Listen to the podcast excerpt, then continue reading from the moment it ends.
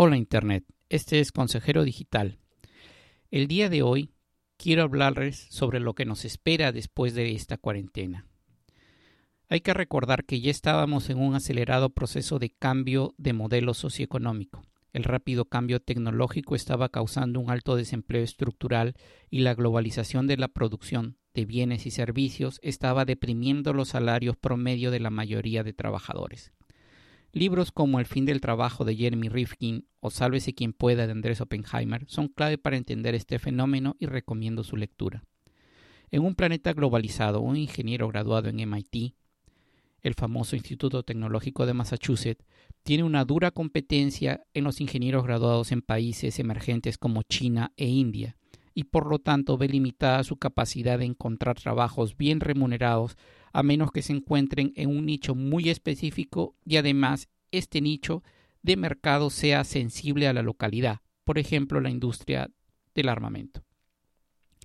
Los negocios tradicionales ya estaban sufriendo por la competencia de Amazon y conocidas franquicias como Payless Shoes o Sears habían cerrado debido a la bancarrota mucho antes de que la pandemia del SARS coronavirus 2 llegara. La banca estaba en un acelerado proceso de digitalización y las sucursales bancarias estaban siendo reconvertidas en establecimientos de asesoría financiera o sencillamente eran cerradas ante el acelerado avance de la banca electrónica, con bancos completamente virtuales como N26, Revolut o Chim que estaban presionando duramente a los bancos tradicionales. Pero sumado a los graves problemas sociales que ya teníamos debido a este rápido cambio tecnológico, está la actual pandemia en la cual nos encontramos, que ha acelerado este rápido cambio de modelo global a una nueva sociedad postglobal altamente tecnológica de la cual no hay vuelta atrás como explicó claramente Nuriel Rubini en un discurso dado en diciembre del 2014 en la 85 cena anual de Bloomberg Business Week, publicada por Business Insider y que tradujera al español, hay tres sesgos negativos de este nuevo modelo post-global. El primero es que es intensivo en capital, por lo tanto favorece a aquellos que ya tienen el dinero y otros recursos, patentes, está sesgado si el conocimiento, favorece a aquellos que ya tienen un alto nivel o habilidad técnica y tiende a ahorrar mano de obra, lo cual hace que se reduzca el número de empleos disponibles en la economía. Es decir, si no se cuenta con capital o conocimientos técnicos altamente especializados, se está condenado al desempleo y a una vida de muchas carencias. Los optimistas hablan de que esta pandemia tendrá una solución cuando la vacuna esté disponible el próximo año, pero hay que recordar que fabricar una vacuna contra un virus es más sencillo de decir que hacer. Hasta la fecha, tampoco tenemos una vacuna contra el SIDA, una enfermedad que está entre nosotros desde principios de los 80 y que también es causada por un virus. Existe, sin embargo, una vacuna contra el ébola, que también es un virus y que es justamente la que está siendo usada como base para desarrollar la vacuna contra el SARS coronavirus 2, pero no sabemos aún si funcionará. Si pasan los meses y llegamos al 2021 sin una vacuna efectiva, las cuarentenas parciales y el distanciamiento social serán la norma en una sociedad devastada económicamente y moralmente deprimida por la constante amenaza de la muerte. Las naciones ricas como Estados Unidos, el norte de Europa y Japón pueden asistir a los ciudadanos que hayan perdido sus trabajos como consecuencia de la pandemia con una renta básica o un subsidio de desempleo, pero ¿qué ocurrirá con los países que no poseen dichos recursos? Latinoamérica, África y el sureste asiático serán escenario de una gran inestabilidad social debido a la paralización económica forzada por las actuales circunstancias, con la demanda deprimida en los países ricos debido al gran desempleo existente por motivo de la cuarentena, los precios de las materias primas tendrían una tendencia a la baja. Igual la demanda de productos manufacturados en Asia mostraría una tendencia decreciente. De no hacer algo el gobierno de los Estados Unidos, el cual es aún la mayor economía del mundo, una depresión económica mundial nos acompañará por un periodo de tiempo considerable. Pero una renta básica indiscriminada y generosa como la planteada por los legisladores demócratas en el Emergency Money for the People Act que busca otorgar un subsidio de dos mil dólares mensuales para todo ciudadano mayor de 16 años y que gane menos de 130 mil dólares anuales, con un adicional de 500 dólares por hijo menor de 16 hasta un máximo de tres hijos, realmente suena completamente desproporcionado, ya que una familia de cinco miembros recibiría 5.500 dólares mensuales. En teoría suena como una buena proposición, pero es impagable actualmente por el gobierno de los Estados Unidos, sin caer en una espiral inflacionaria que destruiría el estatus del dólar norteamericano como la reserva de valor internacional de que actualmente goza. Sin embargo, no hacer nada tampoco es una opción, ya que con los actuales 26.5 millones de empleos perdidos desde, que la pandemia mostró su rostro en los Estados Unidos, lo que representa casi un 20% de la población económicamente activa, podría traer como consecuencia una ola de desahucios por falta de pago de hipotecas, reposesión de automóviles en alquiler, el famoso leasing, por falta de pago de las mensualidades y el default masivo de las tarjetas de crédito. Todo esto pondría a los bancos contra las cuerdas de una forma aún más grave que la crisis de la burbuja inmobiliaria de los años 2007 y 2008.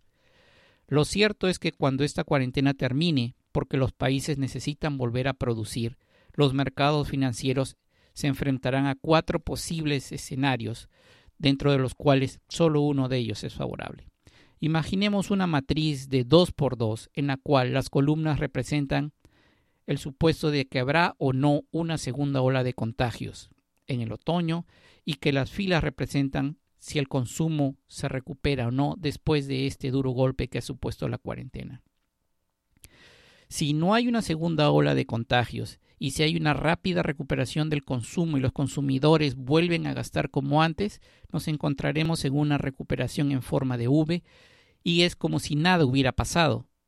El mercado volverá a su orden habitual y no será necesario mayor ajuste. Sin embargo, si es que hay una segunda ola, por más que la confianza, que la confianza del consumidor se haya recuperado, un rebote de la enfermedad va a interrumpir,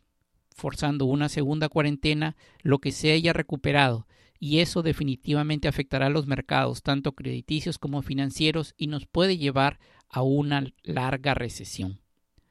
Ahora, ¿qué ocurre si es que el nivel de consumo no se recupera y no hay una segunda ola? Bueno, ese escenario tampoco es positivo, ya que habrá una leve recuperación al volver todos al trabajo, pero cuando las empresas se den cuenta que los resultados no son los que esperaban, van a comenzar a reducir su personal y desescalar su producción, ya que no hay consumo. Y esto va a generar una recesión, probablemente menor que la que se obtenga si hubiera una segunda ola, pero será una recesión que generará desempleo.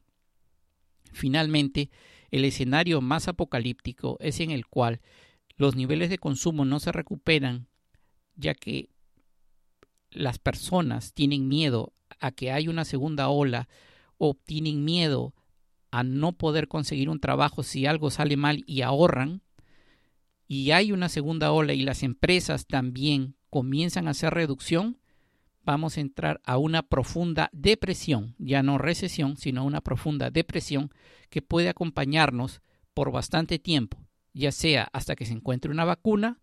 o sencillamente hasta que ocurra una guerra para definir cuál será el nuevo orden mundial. Bajo este simple análisis de escenarios posibles, nos podemos dar cuenta claramente de que las probabilidades de salir bien librados de esto son solamente del 25%. Los medios de comunicación nos han querido vender la idea de que la economía mundial iba creciendo de forma sólida y sostenida hasta que llegó el coronavirus, pero nada más lejos de la verdad. Estábamos en medio de una gran burbuja crediticia que solo necesitaba un pequeño alfiler para reventar. Los medios nos decían que la principal economía del mundo, los Estados Unidos, mostraba un saludable crecimiento del 2% anual, casi sin inflación, y con unos niveles de desempleo en sus mínimos históricos. Que de haber sido cierto, ¿cómo podemos explicar que tanto grandes, medianas y pequeñas empresas hayan pedido por la ayuda del Estado y se haya tenido que aprobar un rescate de 2 billones de dólares, un 2 seguido de 12 ceros, es decir, 2 millones de millones.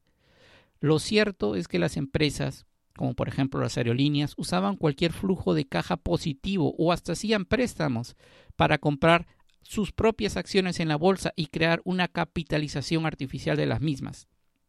con lo cual sus accionistas se sentían más ricos. Es decir, no tenían ninguna reserva de efectivo en la eventualidad de que la operación normal sea interrumpida.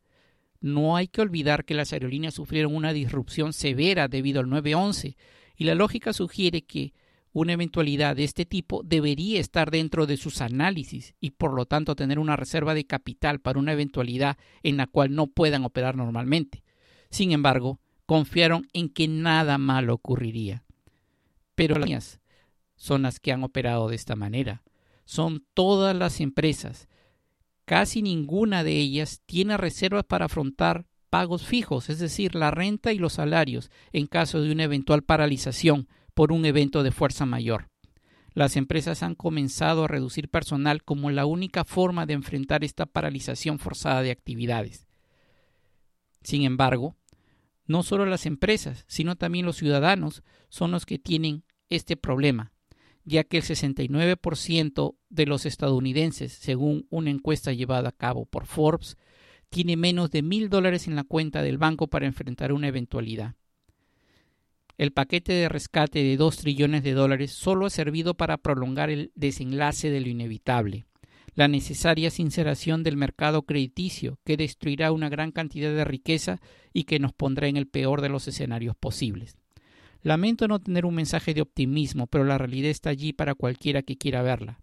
Tendremos una recesión en toda regla por varios años, no debido a la pandemia, sino debido a una extensión a niveles insanos del crédito y la falta de preparación de una sociedad que creyó que se puede vivir en un mundo color de rosa por siempre. Si desean una copia de